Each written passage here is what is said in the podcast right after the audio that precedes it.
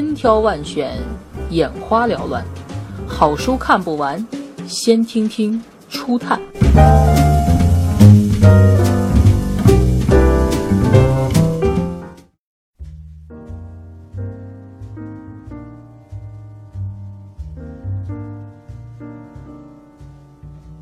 自私的基因，天地伊始，一切单一纯简。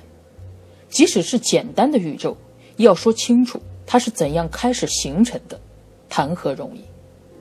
而复杂的生命如何突然出现，这无疑是一个更难解答的问题。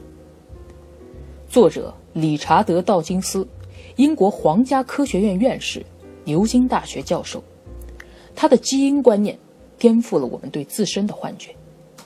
他把自然选择的社会学说用简明通俗的形式。妙趣横生的语言介绍给大家，这是第一次。他惊世骇俗地提出，我们生来是自私的。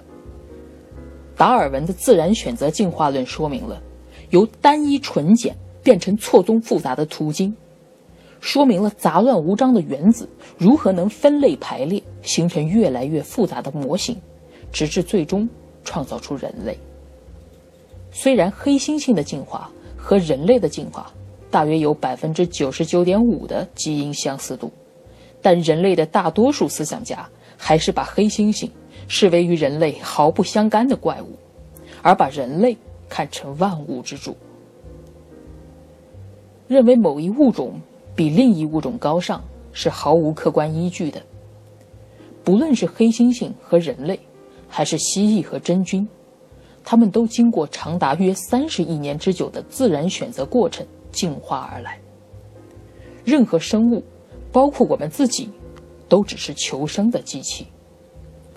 生存机器最初是作为基因的存储器而存在的。它们的作用是消极的，仅仅是作为保护壁，使基因得以抵御其敌手所发动的化学战以及意外的分子攻击。这本书是实实在在的认知科学，复制、变异和淘汰简单的三种机制，可以演变出所有大千世界生命现象的林林总总。《自私的基因》一书自诞生以来，已经产生了许多回响，唤起了无数人对认识自身的渴望，甚至改变了一些人的命运。他解释动物行为，对社会行为。也进行了颠覆式的解说，挑战你的世界观。人性究竟是什么样的？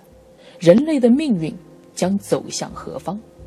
性别差异是否天生？兄弟相争为何永无宁日？一夫一妻制是否违反自然？我们生来是自私的，人类窥见了社会关系中基本的对称性和逻辑性。在我们有了更充分的理解之后，我们的政治见解当会重新获得活力，并对心理学的科学研究提供理论上的支柱。